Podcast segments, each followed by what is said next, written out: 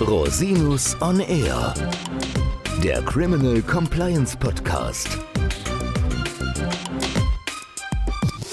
Herzlich willkommen zum Criminal Compliance Podcast. Schön, dass Sie wieder eingeschaltet haben. Mein Name ist Christian Rosinus und heute geht es um das Thema Einziehung und da möchte ich nicht alleine drüber sprechen, sondern ich habe mir einen ganz tollen Gast eingeladen, Markus Meissner von der Kanzlei DMS Rechtsanwälte aus München. Herzlich willkommen, lieber Markus. Ja, lieber Christian, herzlichen Dank, dass ich da sein darf. Ja, schön, dass du dir die Zeit nimmst, mit mir über das Thema Einziehung zu sprechen. Du bist ja ein bundesweit anerkannter Einziehungsexperte. Du hast schon wahnsinnig viel darüber publiziert und du machst ja auch auf LinkedIn immer die Posts zum Thema Einziehung. Das ist so eine Art Blog oder Artikel, kann man sagen. Mhm. Und wir haben uns ja kürzlich mal zu dem Thema ausgetauscht und dadurch ist die Idee entstanden, dass wir mal einen Podcast aufnehmen. Ja, schön, dass du da bist und ich freue mich schon auf die Insights, die du unseren Hörerinnen und Hörern gibst. Vielleicht magst du dich kurz mal vorstellen, für die, die dich noch nicht kennen oder dich besser kennenlernen sollen. Was ja. bist du, was tust du? Ich bin seit über 20 Jahren mittlerweile als Rechtsanwalt tätig im Bereich des Strafrechts. Vor etwa zwölf Jahren habe ich mit zwei Partnern zusammen in München die Kanzlei DMS Rechtsanwälte gegründet. Wir haben mittlerweile zwei Standorte in München und Karlsruhe und beraten von da aus, beraten und verteidigen bundesweit im ja, schwerpunktmäßig Wirtschafts- und Steuerstrafrecht. Und einer meiner persönlichen Schwerpunkte ist tatsächlich die Vermögensabschöpfung, über die wir uns ja heute unterhalten wollen. Das ist auf jeden Fall auch ein Thema, was uns ja alle immer mehr beschäftigt, insbesondere seit der letzten Reform. Und du hast dich da ja auch sehr intensiv damit auseinandergesetzt im Hinblick auf verschiedene Gesichtspunkte, über die wir da sprechen können. Wir haben überlegt, wir sollten mal uns darüber unterhalten, was bedeutet eigentlich das Thema Einziehung vielleicht für Unternehmen? Ja, mhm. weil das natürlich mhm. ein Klientel ist, für das wir sehr viel tätig sind, auch unsere Hörerinnen und Hörer. Und dann, was sind so quasi die fünf Kernpunkte, die man in den letzten Jahren feststellen kann? Was sind vielleicht so wichtige Entscheidungen, die drei Top-Entscheidungen, die du unseren Hörerinnen und Hörern vielleicht an die Hand geben kannst, mhm. die wir dann auch in den Shownotes verlinken würden. Aber fangen wir mal an. Was bedeutet das denn für Unternehmen? Man muss ja vielleicht sagen, dass ein Unternehmen erstmal ganz unterschiedlich mit diesem Thema Vermögensabschöpfung konfrontiert sein kann. Ne? Man kann im Wesentlichen, denke ich, zwei Konstellationen unterscheiden. Das eine ist, das Organ des Unternehmens oder Mitarbeiter des Unternehmens Gegenstand eines Strafverfahrens sind, sind Beschuldigte eines Strafverfahrens und das Unternehmen hat Vorteile aus dieser Straftat, um die es geht, erlangt. Dann ist das Unternehmen als Drittbeteiligter in so einem Verfahren immer mit dem Thema Vermögensabschöpfung befasst. Das ist mal eine Rubrik. Das andere Thema ist, das Unternehmen kann schlichtweg auch geschädigt sein. Ja, der klassische Griff in die Unternehmenskasse eines Mitarbeiters. Das hat bei dem Mitarbeiter dann ja nichts mit seiner beruflichen Ausübung zu tun, sondern in dem Fall wäre das Unternehmen halt rein geschädigt. Und davon ausgehend, in beiden Konstellationen macht sicherlich für das Unternehmen Sinn, sich ja zu positionieren und auch sich eine eigenständige Vertretung zu suchen. Was wären dann zum Beispiel so ganz grob für diese beiden Fallgruppen die relevanten Bereiche, über die man sich Gedanken machen muss? Also die Rechtsvorschriften und vielleicht auch die wichtigsten Grundsätze. Also was ist es erstmal, wenn wir bei dem ersten Rubrik bleiben? Der Geschäftsführer einer GmbH als Beispiel, der Vorstand einer Aktiengesellschaft ist beschuldigt, sieht sich einem Strafverfahren ausgesetzt. Ja, was, was können es für Tatbestände sein, nur damit man sich ein bisschen bildlich sich vorstellen kann. Es kann als Beispiel die Beitragsvorenthaltung sein, es kann die Steuerhinterziehung sein, die ja erstmal von der natürlichen Person, nämlich von dem, der das Unternehmen vertritt, in der Regel sozusagen als Täter begangen wird, der Verdacht besteht, aber der Vermögensvorteil, der tritt eben beim Unternehmen ein. Und in dieser Konstellation ist es ja oft nicht ganz einfach. Also wenn ich jetzt nicht den Sachverhalt habe, dass ich einen Alleingesellschafter habe, der Geschäftsführer alleine dieses Unternehmen die Gesellschaftsanteile trägt, sondern da mehrere sind, ist es oft eine schwierige Situation fürs Unternehmen. Nicht auf der einen Seite gilt die Unschuldsvermutung gegenüber dem Geschäftsführer. Auf der anderen Seite weiß man gar nicht, ja, wie entwickelt sich dieses Verfahren weiter. Vielleicht arbeitet der noch gerade nur im Unternehmen, vielleicht auch nicht mehr. Ja, man hat Konsequenzen arbeitsrechtlich gezogen. In jedem Fall ist es sinnvoll, dass das Unternehmen hier sich eigenständig rechtlich beraten lässt. Weil was kann passieren? Ne? Was sind Sachen, die da Themen werden? Ja, zum Beispiel können Firmenkonten, Gesellschaftskonten arrestiert werden, ja, beschlagnahmt werden. Und da wird man sich dann überlegen müssen als Unternehmen, wie kann ich mich dagegen verteidigen. Genau, das ist ein wichtiger Aspekt, der dann auch ja, erhebliche Konsequenzen haben kann, auch im Hinblick auf Kreditwürdigkeit des Unternehmens und so weiter und so fort. Da steht da ja alles dann im Raum. Wie ist es bei geschädigten Unternehmen? Da erlebe ich die strafprozessualen Maßnahmen häufig als zu langsam, ehrlich gesagt. Aber wie siehst du das? Ist definitiv so. Also oft fängt es ja an mit einer Strafanzeige der Unternehmensvertretung, anwaltlicher Berater. Das Unternehmen macht eine Strafanzeige und da fängt schon an, dass es immer wichtiger ist, die Staatsanwaltschaft, die Ermittlungsbehörden auf die Möglichkeit vermögenssichernder Maßnahmen hinzuweisen. Das ist mittlerweile aus meiner Erfahrung heraus, ist es ein sehr breiter Bestandteil einer Strafanzeige. Ich schilder erstmal das strafbare Verhalten, aber dann geht es natürlich darum, aus Sicht des Unternehmens, wie kriege ich denn die entwendeten Vermögenswerte, ich hatte vorhin gesagt, Griff in die Unternehmenskasse, wie kriege ich das zurück? Und da muss man in der Tat sehr aktiv werden, auch schon als Berater, um da der Staatsanwaltschaft mehr oder weniger schon sehr stark vorzuformulieren, welche Möglichkeiten da im Raum stehen. Wie funktioniert es praktisch? Also was ist da deine Erfahrung?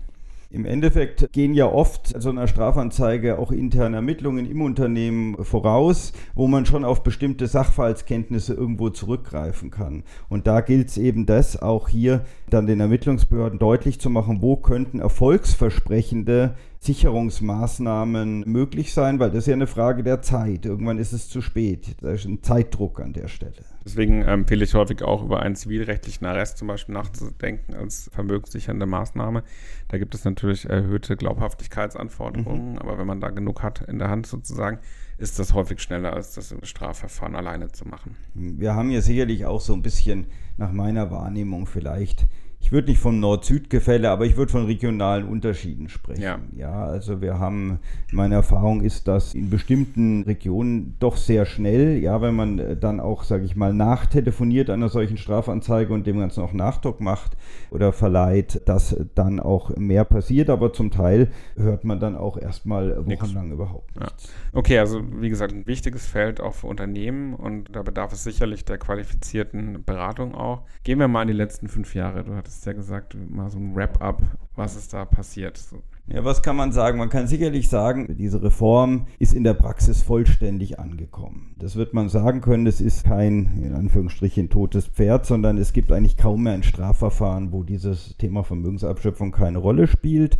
Die Rechtsprechung beschäftigt sich jetzt, äh, muss man sagen, zunehmend auch mit den materiellen Problemen. Na, naturgemäß ist diese Anfangsphase, wo es sehr stark um die Übergangsvorschrift ging, ist jetzt altes Recht anzuwenden, neues Recht anzuwenden. Das hat naturgemäß an Bedeutung verloren, weil einfach durch Zeitablauf diese Altfälle weniger werden. Also man beschäftigt sich jetzt tatsächlich auch mit dem materiellen Recht und da stelle ich fest, dass es nach wie vor zu ganz vielen Themen keine einheitliche Linie in der Rechtsprechung gibt. Der rote Faden, will es mal so ausdrücken, fehlt oft. Es ist nicht so, dass man im Einzelfall keine adäquaten Lösungen findet, aber die findet man dann halt wirklich auch für jeden Einzelfall. Und auch wenn man sich die Rechtsprechung des Bundesgerichtshofs anschaut, da habe ich zu ganz vielen Fragestellungen, auch unterschiedliche Auffassungen immer noch innerhalb der Senate oder zwischen den unterschiedlichen Senaten das kann man positiv sehen, dass man sagt, naja, man hat auch eine Offenheit in der Argumentation als Berater. Man kann sozusagen hier auch formen, ja, und noch was gestalten. Umgekehrt ist es natürlich immer auch eine Unsicherheit. Was sagen wir unseren Mandanten? Was kommt auf sie zu? Also die Berechenbarkeit der Rechtsprechung ist nach wie vor auch nach fünf Jahren nicht wirklich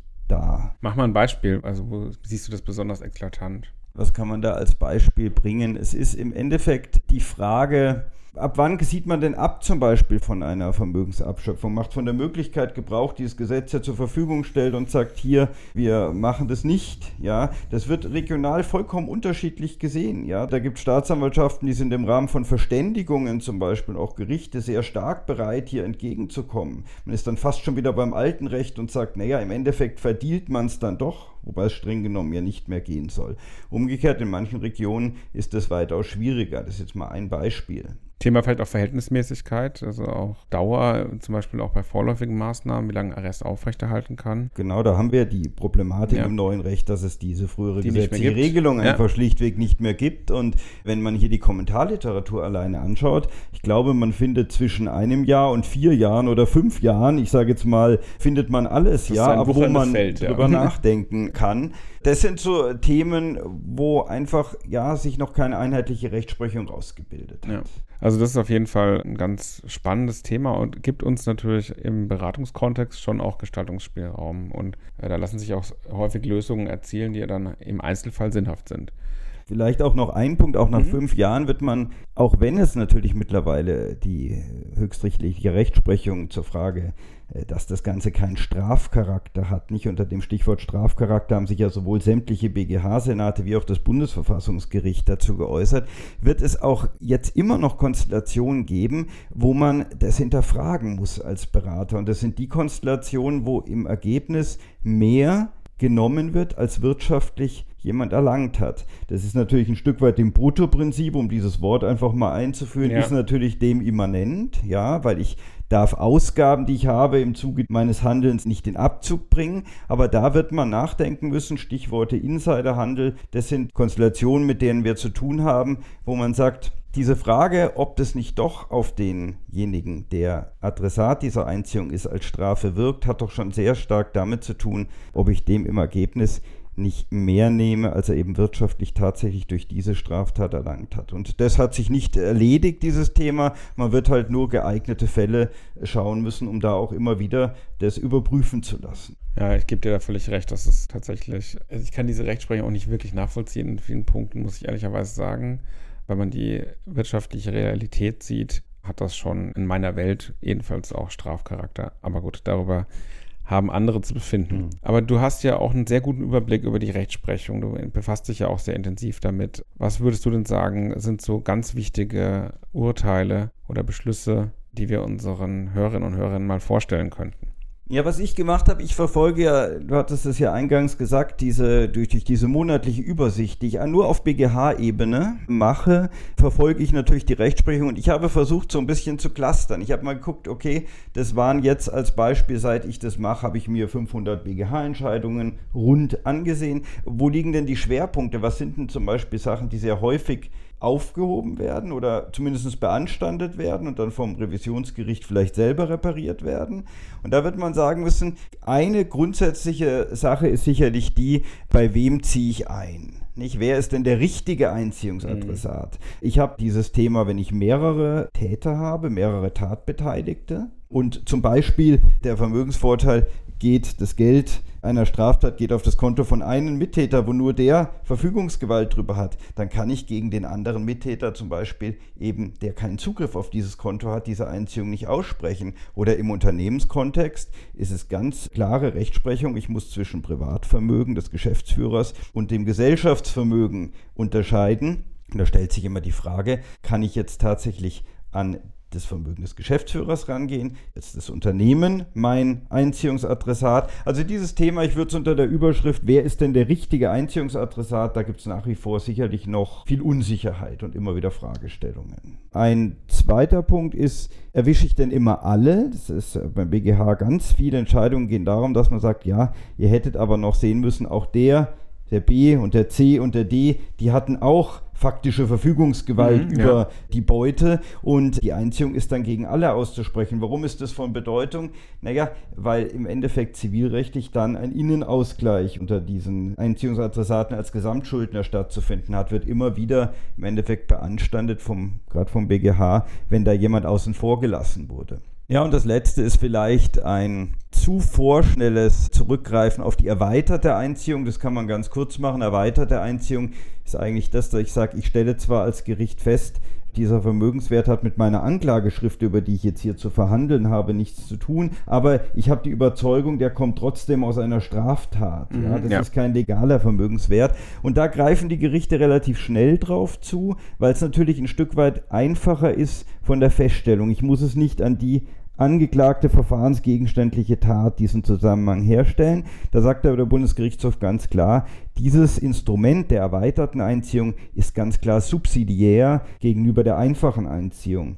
Heißt, ich muss mich im Endeffekt immer am Anfang tatsächlich damit auseinandersetzen, ob das nicht einer konkreten Straftat zugeordnet werden kann. Und die muss ich dann eben auch verhandeln und aufklären und im Zuge dessen die Einziehung aussprechen. Das sind mal so drei Schlaglichter, mhm. wo ich sagen würde, wo man relativ viele Entscheidungen mit abdeckt. Klasse, vielen Dank. Also das ist ein sehr schöner Überblick. Ausblick, was denkst du denn, in welche Richtung entwickelt es sich? Also ich erwarte mir schon, dass sich in der Rechtsprechung weitere Linien einfach herausbilden, auch um ein Stück weit mehr Rechtssicherheit in der Beratung, ja, wie wir ja vornehmen, irgendwo auch liefern zu können, dem Mandanten auch anbieten zu können. Es wird sicherlich spannend sein, ob es, man hört immer wieder, wenn man das Ohr ein bisschen in Berlin hat, dass es immer darum geht, auch hier nochmal nachzusteuern, nachzukorrigieren. Das hat in der Vergangenheit durchaus auch in den letzten fünf Jahren schon stattgefunden.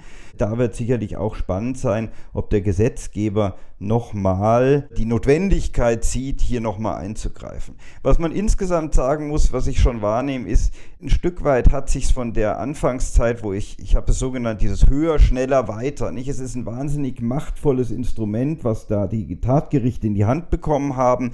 Ich glaube, ein Stück weit realisiert man jetzt auch die Verantwortung, die man damit hat. Und das ist zumindest vielleicht auch ein Stück weit auch meine Hoffnung, dass diejenigen, die darüber eben entscheiden, sich zunehmend auch darüber bewusst sein, das ist ein massiver Grundrechtseingriff. Natürlich ist das Ziel, jemand das zu nehmen, was aus einer Straftat erlangt hat, absolut legitim, absolut, muss man nicht ja. drüber sich unterhalten, aber man muss eben auch schauen, da wirklich fein zäsiliert ranzugehen und nicht mit der groben Axt, weil ansonsten rutsche ich ganz schnell in die Ebene Strafrecht und dann sind viele der Vorschriften, die in der Reform 2017 geschaffen wurden, tatsächlich nicht mehr verfassungskonform. Das ist ein schönes Schlusswort. Herzlichen Dank, lieber Markus. Das war ein ganz toller Einblick. Vielen Dank für deine Zeit und schön, dass du da gewesen bist. Ja, vielen Dank, dass ich da sein konnte. Hat ja, mir sehr viel Spaß gemacht. Das freut mich und ich hoffe vielleicht einen anderen Mal. Du hast ja einen sehr guten Überblick. Vielleicht sehen wir uns ja in zwei Jahren nochmal und sprechen dann, wie es sich weiterentwickelt hat. Und Sie, liebe Hörerinnen und Hörer, wenn Sie Fragen haben an Herrn Meissner, ich verlinke seine Kontaktdetails in den Show Notes, auch einen Link zu seinem LinkedIn-Beitrag sozusagen können Sie da aufrufen. Und wenn Sie Fragen an mich haben, gerne unter info at rosinus-r.com. Bis zum nächsten Mal. Ich freue mich auf Sie. Der Podcast stellt lediglich einen allgemeinen Überblick über rechtliche Themen dar und ersetzt selbstverständlich keine Rechtsberatung zu konkreten Fragestellungen im Einzelfall.